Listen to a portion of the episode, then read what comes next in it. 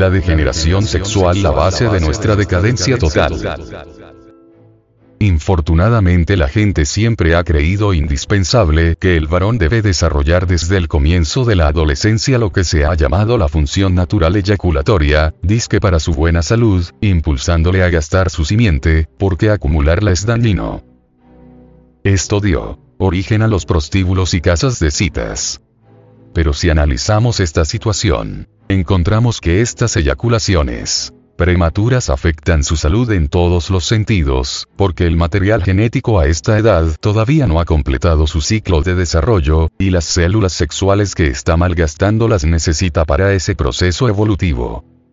Y en cuanto a la buena salud, lo que hace es que se llena de enfermedades graves producidas por los estafilococos, tales como las venéreas, sífilis, etc., obteniendo por lo general impotencia prematura, o refugiándose en las aberraciones inescrupulosas como el homosexualismo, masturbación, zoofilia, etcétera, etcétera. Estas son las consecuencias tan terribles de lo que podríamos llamar la ignorancia de la humanidad sobre la importancia del sexo. Cabe aquí informar lo que nos han dicho los mejores psiquiatras, de que las funciones psicológicas, pensamiento, sentimiento, movimiento, instinto y sexo, de las personas se van deteriorando a medida que sobreviene el desgaste sexual a través de los vicios y aberraciones tenebrosas.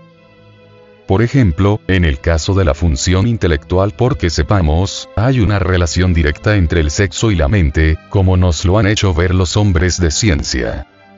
El ser humano no sabe el daño que causa a su progenie o el mal que hace a la sociedad, al no vigilar su estado mental, que se encuentra degenerado por el abuso sexual.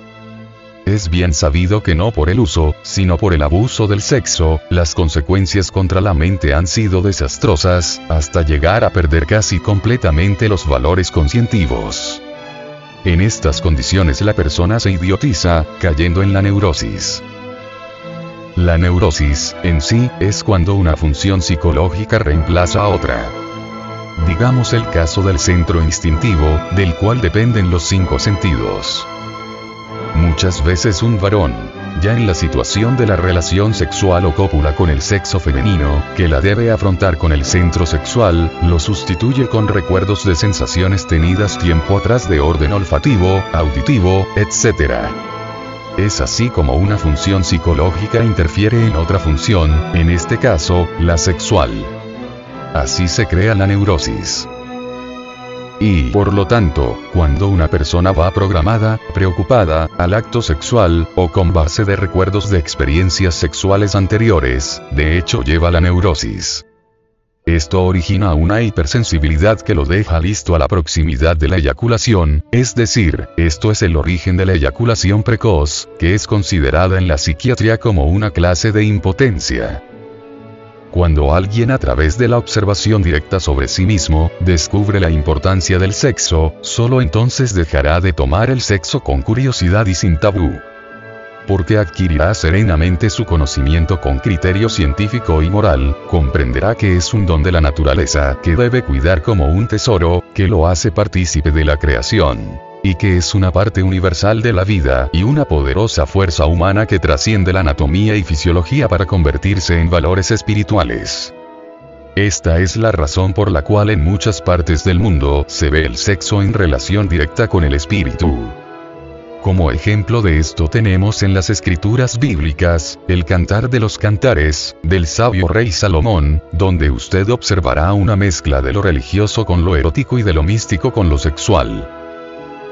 Desde el mismo principio de nuestra existencia, debemos hacer del sexo una disciplina, teniendo en cuenta que su impulso o el deseo de utilizarlo, no constituyen, como creen muchos, una fuerza incontrolable y oscura, sino por el contrario, es una energía psicofisiológica, que puede ser influida por la educación y controlada por la voluntad consciente. Por eso es indispensable adquirir ante él, un sentido de responsabilidad ante su uso responsabilidad que nace con el conocimiento total de lo que el sexo significa y cuanto trasciende del individuo hasta su cónyuge, y en consecuencia, hacia el precioso fruto. Los hijos. Quien no descubre la importancia del sexo, será víctima de los traumas sexuales tan comunes hoy, y que degeneran en desviaciones sexuales, labrándonos las futuras e irreparables tragedias sexuales, pero para esto es prioritario, ante todo, comprender la importancia del sexo. A través de muchos años el sexo ha sido considerado un tabú y siempre ha sido vetado por la humanidad. Hablar del sexo era algo así como para quedar excomulgado, sin embargo la humanidad aceptaba todos los vicios, aberraciones, sexopatías relacionados con el sexo. Fue a partir de la década de los 60 que se ha ido cambiando un poco el concepto respecto al sexo, pero desgraciadamente, en su gran mayoría, en una forma negativa, que en vez de elevar y regenerar a la humanidad, ha venido aumentando su corrupción. No confundamos el sexo con lo obsceno, lo grosero, que sirve solamente para satisfacer las pasiones animalescas, donde nos sumergimos en los abismos de la infrasexualidad. Si comprendemos a fondo lo que es el sexo, caeremos en cuenta que Él es creador. Por Él concebimos, por Él nacemos, etc. Esta gran creación de la naturaleza y del cosmos sería imposible sin el sexo. Las plantas, los animales y los seres humanos se reproducen gracias al sexo. ¿Qué ocurriría si le quitáramos el sexo a todas las especies vivientes? Pues nuestro planeta se convertiría en una luna, en un cadáver. De tal manera, el sexo es lo más bello e importante de la creación. ¿Y qué tal si canalizáramos científicamente nuestra energía creadora? No hay duda que nos convertiríamos en seres de tipo superior.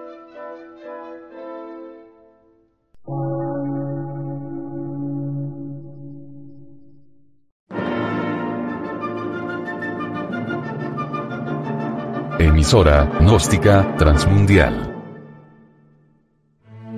Por una nueva civilización y una nueva cultura, sobre la faz de la Tierra.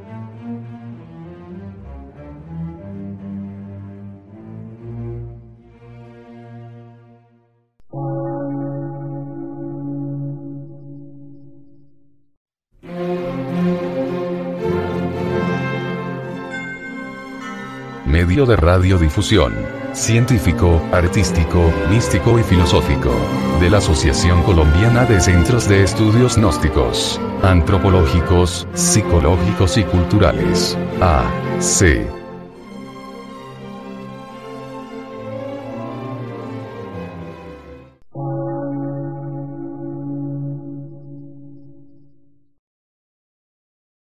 Lectura en movimiento. Difusión sin fronteras.